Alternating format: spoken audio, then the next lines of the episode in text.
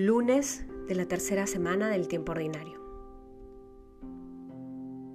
Bienvenidos a Palabra Viva. En el nombre del Padre, del Hijo, del Espíritu Santo. Amén. Del Evangelio según San Marcos, capítulo 3, versículos del 22 al 30. Los escribas que habían bajado de Jerusalén decían: Está poseído por Belzebul, y por el príncipe de los demonios expulsa a los demonios. Él, llamándoles junto a sí, les decía en parábolas, ¿cómo puede Satanás expulsar a Satanás? Si un reino está dividido contra sí mismo, ese reino no puede subsistir. Si una casa está dividida contra sí misma, esa casa no podrá subsistir. Y si Satanás se ha alzado contra sí mismo y está dividido, no puede subsistir, pues ha llegado su fin.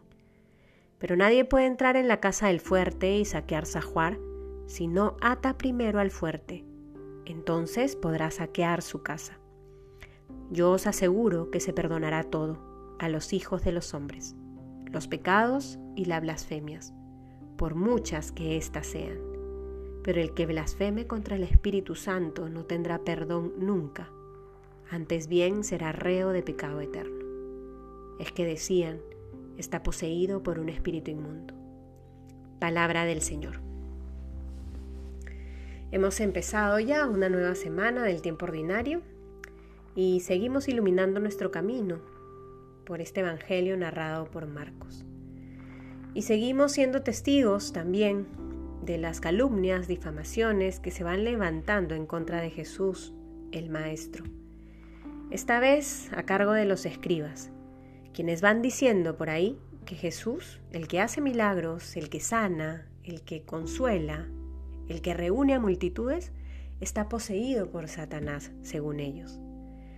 Y Jesús, frente a estas difamaciones, los confronta y les hace entrar en razón. ¿Cómo va a ser Él del ejército de Satanás y tener la intención de expulsar los demonios? Rezábamos hace unos días que convocaba a estos doce apóstoles, los llamaba para estar con él y los enviaba a predicar dándoles el poder de expulsar demonios. ¿Cómo va a ser Jesús parte del ejército de Satanás cuando dentro de su misión está expulsar demonios? Claramente no es una estrategia exitosa. Jesús con esto evidencia los criterios cerrados que tienen los escribas en contra de él. Y esta argumentación de Jesús nos puede ayudar hoy también para enfrentar aquellos conflictos que tenemos en nuestro interior. Si somos de Cristo, si nuestro corazón le pertenece a Él, nuestros pensamientos y nuestras acciones tienen que hablar de Él.